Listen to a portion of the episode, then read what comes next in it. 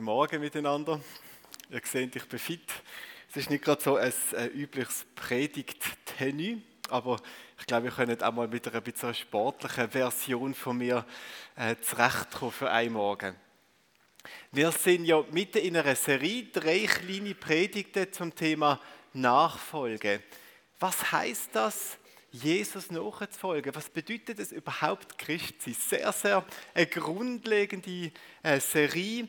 Und wir haben letzten äh, Sonntag damit angefangen, dass wir den Fokus auf ein großes Missverständnis gelegt haben, was es heißt, Jesus nachzufolgen. Wir haben über die Gnade geredet und haben gemerkt, dass unsere tolle Lehre von der Gnade, wo alles macht für uns, auch eine Schattenseite hat, nämlich dass sie die Gefahr birgt, uns lethargisch und passiv zu machen. Und wir uns vorstellen, ja, wenn Gott alles macht, was bleibt denn für mich noch übrig? Und das Volk hilft uns, so ein Verständnis nicht aktiv zu werden, obwohl das nötig wäre. Und das haben wir rausgeschafft. Der Satz Nachfolge ist die Aktivierung der Gnade durch mein gehorsames Handeln. Wenn ich handle, gehorsam folge, was Gott von mir will, dann wird Gnade in meinem Leben spür und sichtbar. Dann kommt die Dynamik auf, die eigentlich Glauben kann bedeuten kann. Und wenn ich nicht Bewegung bringe, werde ich auch nichts spüren von dieser Gnade. Das Bild, das wir gebraucht haben, ist das Elektrovelo. Martin Abel ist mit dem Velo vorgefahren und das ist so das Bild, um das sichtbar zu machen. Erst wenn man reinkommt in Pedale, dann entfaltet sich die Gnadenkraft und wird spürbar in unserem Leben. Und ich möchte heute jetzt starten mit einem zweiten Missverständnis, was Nachfolge anbelangt. Und zwar geht es darum, was Erlösung ist. Und hier haben wir eher manchmal eine Tendenz, Erlösung, was es heißt, erlöst sie, ein bisschen falsch zu verstehen. Und der Vers, wo wir sehen, hier projiziert, der Vers von dieser Predigt, der zeigt uns, dass Erlösung nicht eine Vertröstung ist auf eine spätere Welt. Eine Vertröstung auf den Himmel, wo denn alles wird gut sein. Und bis dann müssen wir halt einfach durchheben und bis dann müssen wir halt leben mit unserem alten Selbst und ähm, ist es schwierig und mühsam und blöd. Sondern Erlösung ist viel mehr wie eine Vertröstung auf eine spätere Welt. Erlösung bedeutet eine Umwandlung ins Bild von Jesus. Und Jesus ist der Typus, der Bild von einem erlösten Mensch. Erlösung bedeutet, ich werde umgewandelt in den Jesus, der vollkommen ist, der herrlich ist, der eben vollkommen auch erlöst ist. Das heißt, Erlösung, das ist nicht etwas Jenseitiges, wo dann einmal passiert, wenn ich gestorben bin, wo ich dann einmal wird haben, sondern Erlösung. Und Erlösung, das ist etwas, was ganz stark auch mit unserer Gegenwart zu tun hat, mit unserem Jetzt, mit dem, was jetzt ist. Die Elberfelder Bibel, das ist so eine Bibel, die ähm, ziemlich wörtlich übersetzt, ähm, dann ist es manchmal ein bisschen holprig zum Lesen, aber andere Sachen werden klarer, wenn man das so liest. Die übersetzt den Abschnitt folgendermaßen. Die sagt, wir, wir werden verwandelt von Herrlichkeit zu Herrlichkeit. Verwandelt von Herrlichkeit zu Herrlichkeit. Wenn wir das so lesen, merken wir, dass Erlösung bedeutet, dass Schritt für Schritt in meinem Leben ein erlöster Bereich nach dem anderen dazukommt, in mein Leben hineinkommt. Und dass die Herrlichkeit vom Himmel, die Herrlichkeit von der Zukunft, Schritt für Schritt, Teil für Teil in mein Leben kommt und mein Leben anfängt umwandeln und ins Bild von Jesus wird umwandeln. Herrlichkeit, wo in unser Leben kommt, wo Teil wird von meinem eigenen Leben. Himmel auf Erde.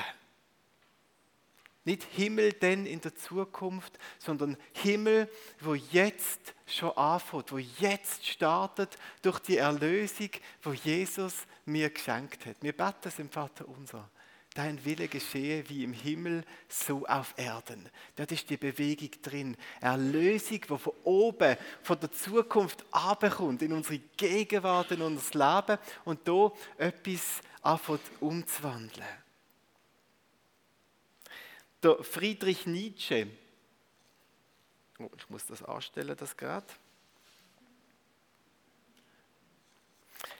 der Friedrich Nietzsche, das ist so der berühmte Gott ist tot Philosoph. Das ist so sein Zitat, wo man am besten kennt. Er ist der Erste, der gesagt hat, Gott ist tot.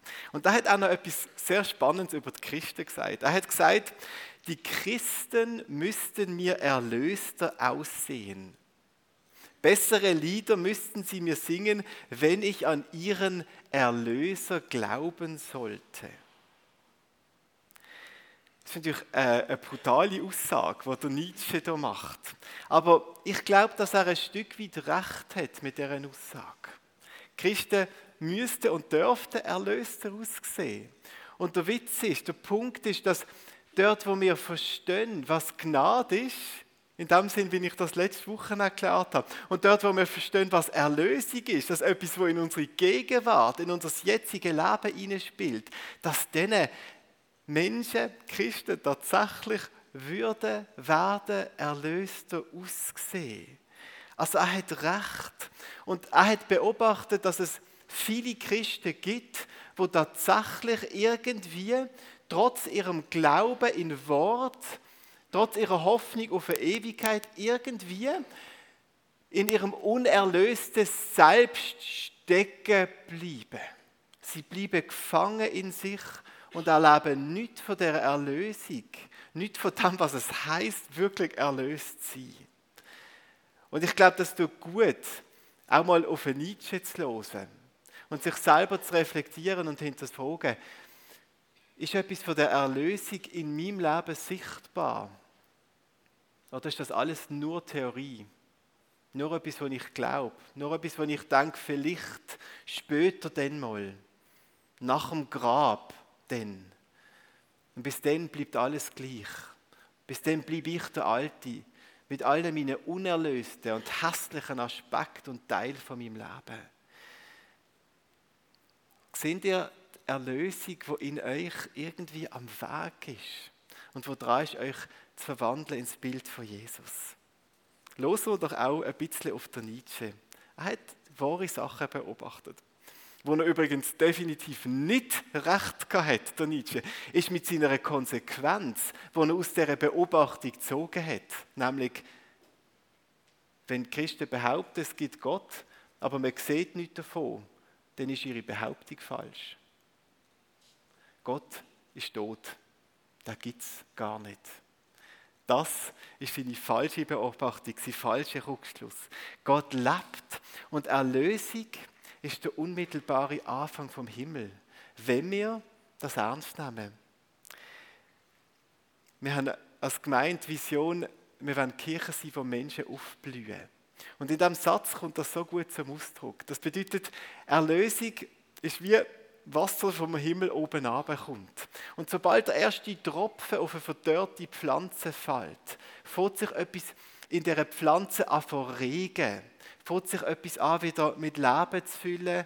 Es wird grüner, es wird stärker, es wird lebendiger und ähm, Blüten kommen für und Früchte kommen aus. Aber die Bewegung in dieser Pflanze, die fängt sofort an, wo sie wieder mit Wasser in Kontakt kommt.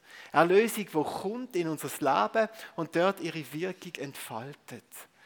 Aber unsere Frage ist, lassen wir die Wirkung zu? Suchen wir die Wirkung von deren Erlösung? Wie machen wir das?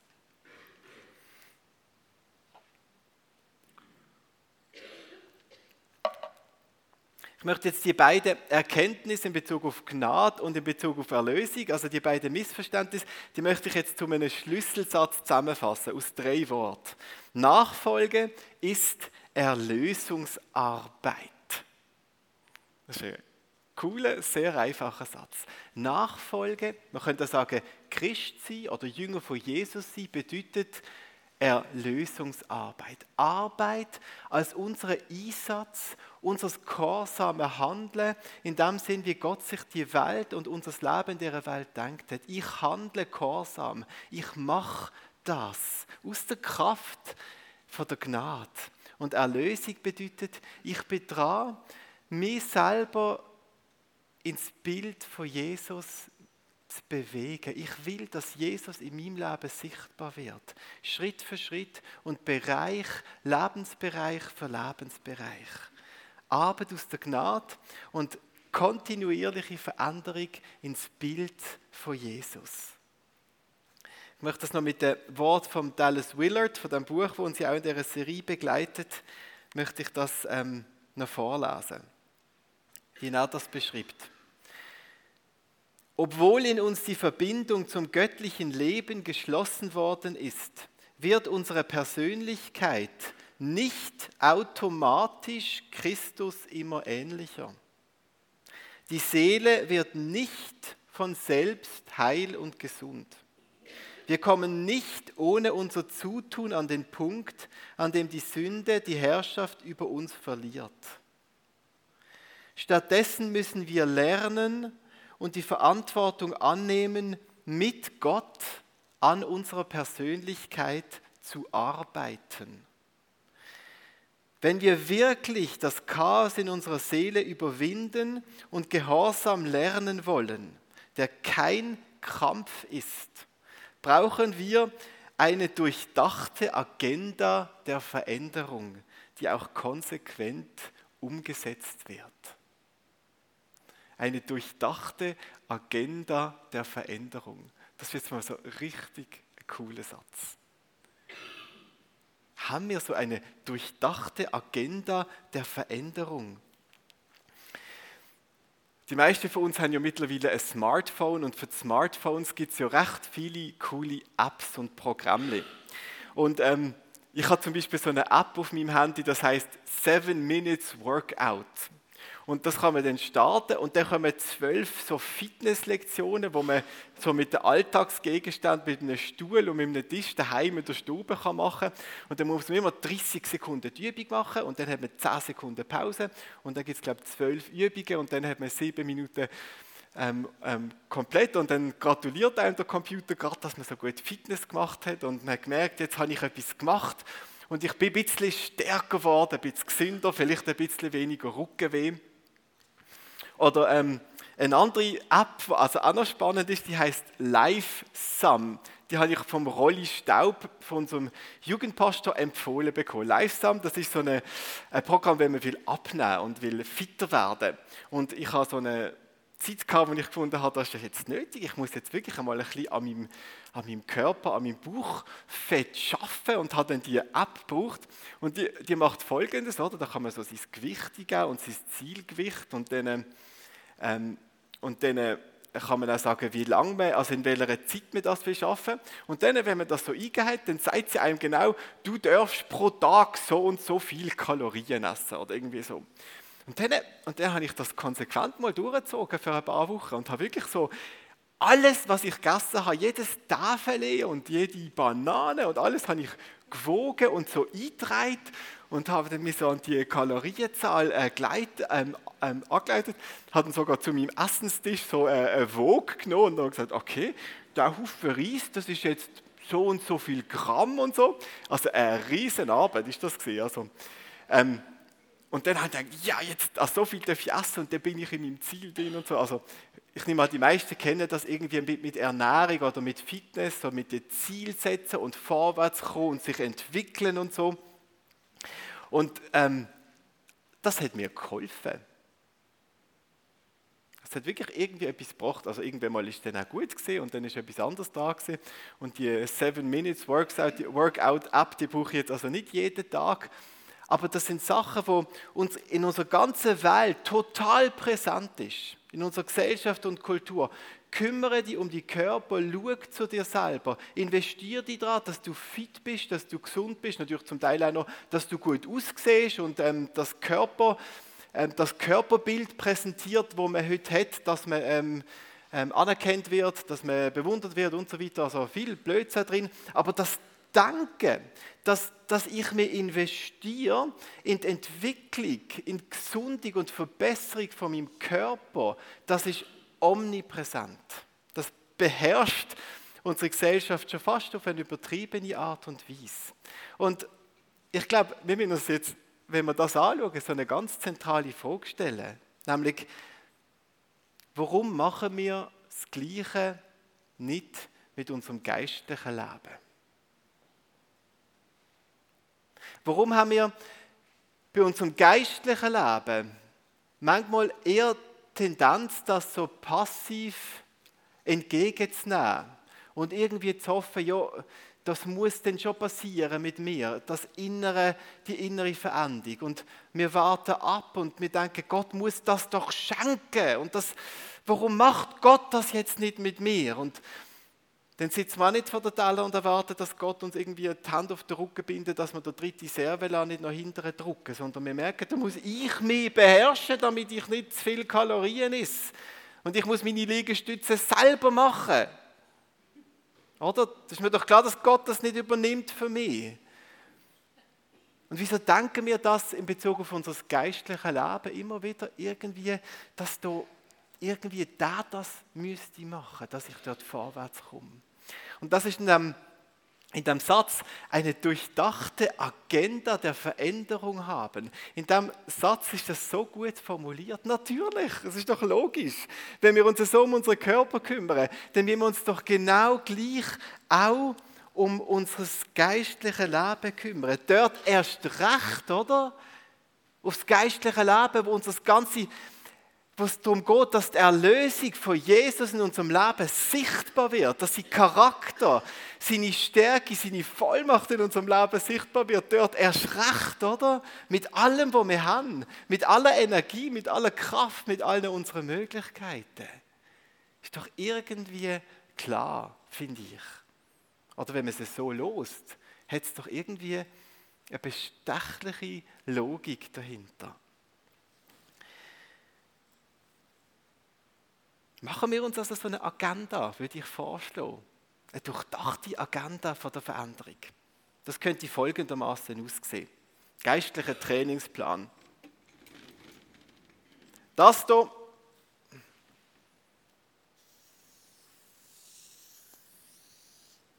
ist unser Leben. Okay? Und unser Leben, das besteht aus vielen verschiedenen Teilen. Tortenstück große und kleine Tortenstück. Bereich von unserem Leben, Charaktereigenschaften, Beziehungen, die wir haben, Themen und ähm, Orte, wo wir damit zu tun haben, unsere Arbeit, unsere Umwelt, viele Themen, die unser Leben ausmachen. Und wir können uns jetzt als erstes überlegen, wo, wo in unserem Leben, in welchem Bereich bin ich geistlich gesehen fett geworden. Wo braucht es Erlösungsarbeit? Wo braucht es meinen Einsatz?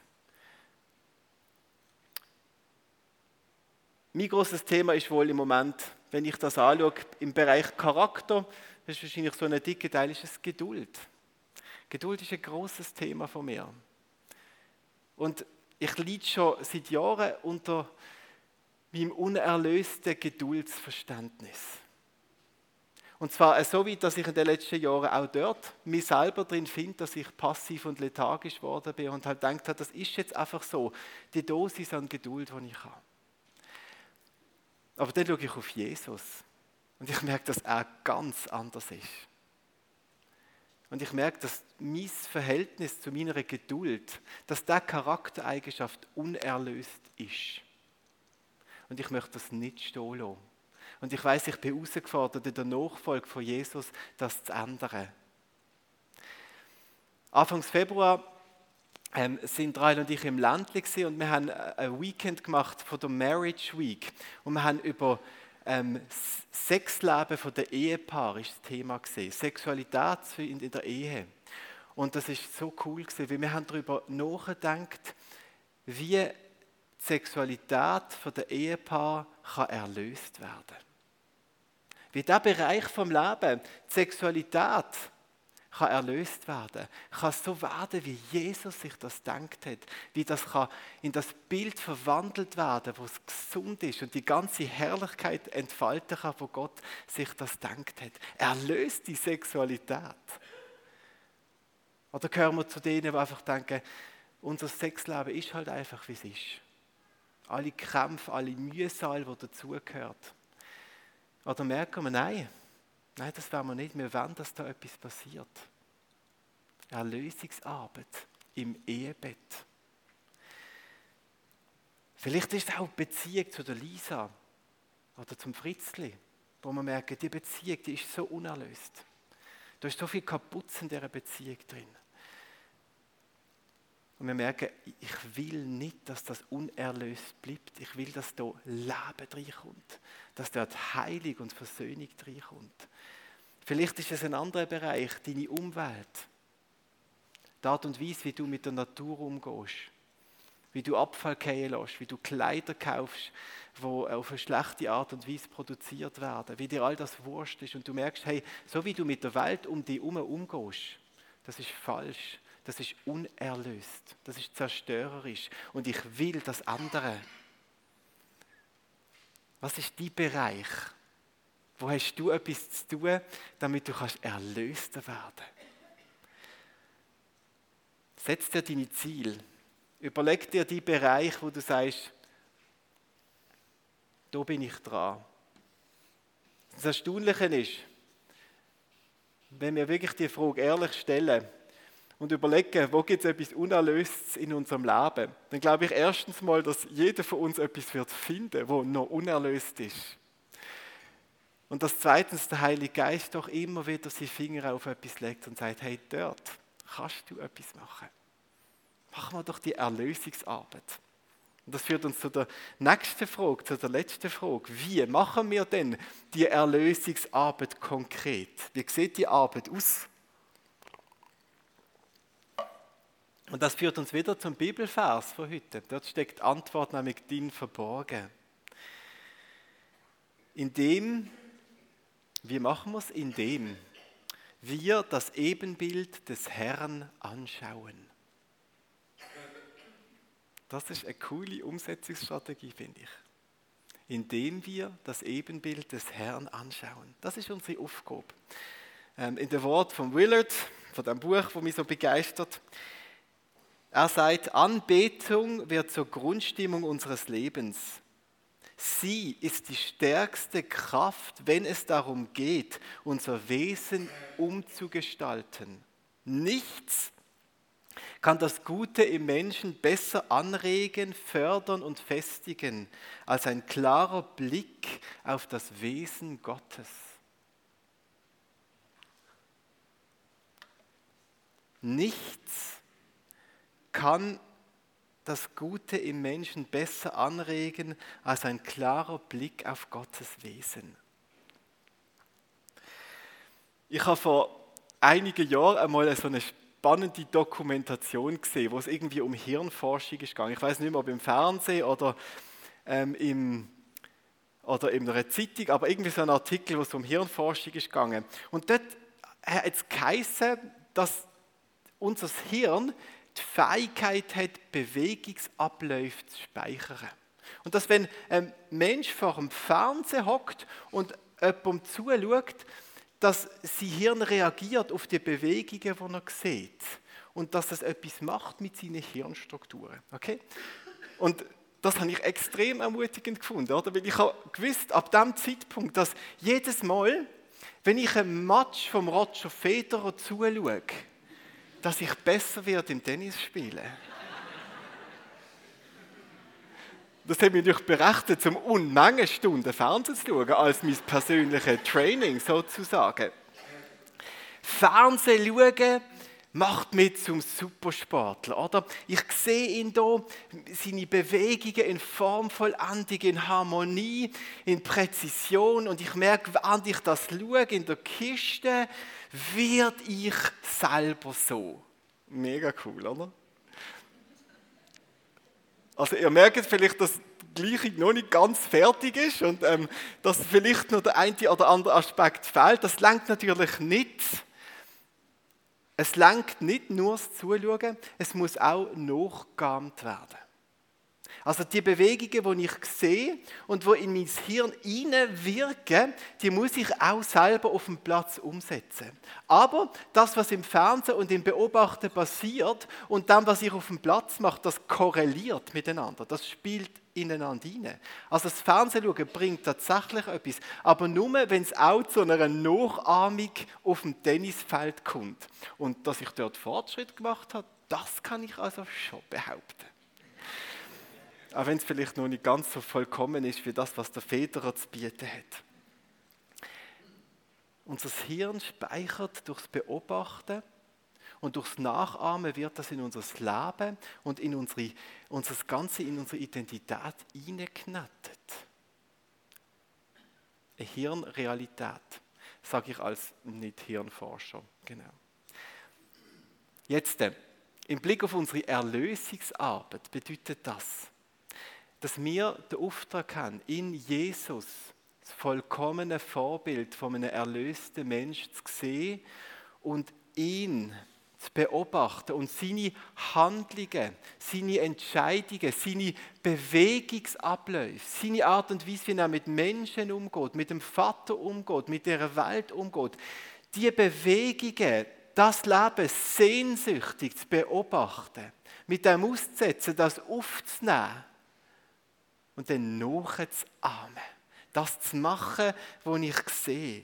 Durch die Nachahmung, das heißt durch den Gehorsam von dem, was wir in der Bibel beschrieben finden von Jesus, durch die Nachahmung, das Beobachten und Nachahmen, wird das Teil von mir, wird ich Jesus ähnlicher, werden neu Jesus entsprechende Synapsen in unserem Hirn bildet und es ändert sich etwas in uns drin.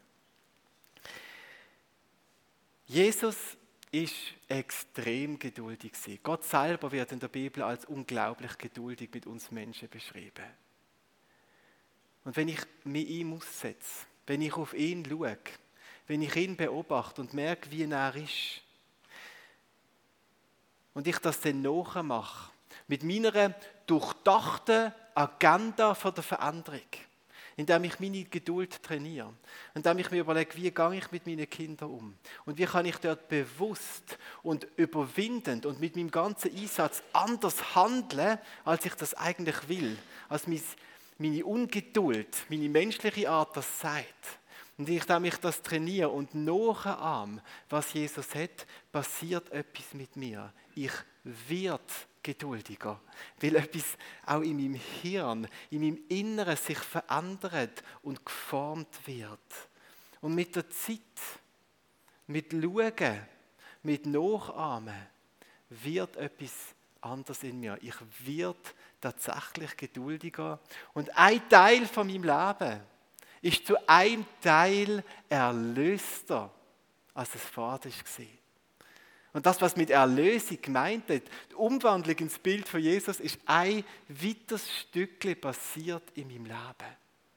Und ich werde zu dem Punkt kommen, wo ich meinen Kindern und der roten Ampel gegenüber wird geduldiger sein. Und es nicht einfach ein Überwindiger sein, die ganze Zeit, wo gegen meine Natur ist, sondern meine Natur wird auch ein Stück verändert werden, weil die Erlösung Einzug in meinem Leben. Veränderung durch Nachahmung. Nachahmung ist Gehorsam. Und das ist mir jetzt mega, mega wichtig, einfach auch nochmal zu betonen, dass wenn ich das sage, Nachfolge ist Erlösungsarbeit, dass es nicht um Leistung geht. Dass es nicht darum geht, irgendetwas beweisen zu müssen, damit Gott freundlich mit mir ist. Sondern es geht darum, dass ich mein Bestes gebe in der Erwartung, dass sich das wird auswirken wird. Und es geht auch nicht darum, dass ich je im Tennis so gut wird werden wie der Roger Federer. Und dass es überhaupt das Ziel ist, die Perfektion zu erreichen. Aber dass es darum geht, anzuwachsen. Und ich spiele heute, ich bin heute näher am Federer dran, wie noch vor zwei Jahren. sind ihr, sind ihr näher an Jesus dran, wie vor zwei Jahren? Merken Sie, wie etwas von ihm und mit, von seinem Umgang mit dieser Welt in euch sichtbar wird? Das ist die Frage von der Nachfolge. Zeigt sich etwas von dem in euch drin? Schaut auf Jesus und ahmet nach, was ihr seht. Ohne das wird nichts passieren.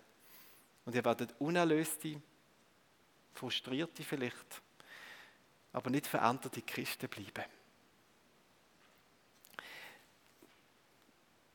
Der Willard, das ist eigentlich das Spannende, wenn man das Buch liest. Wenn man das Buch liest, merkt man eigentlich, dass es ihm um geistliche Übungen geht.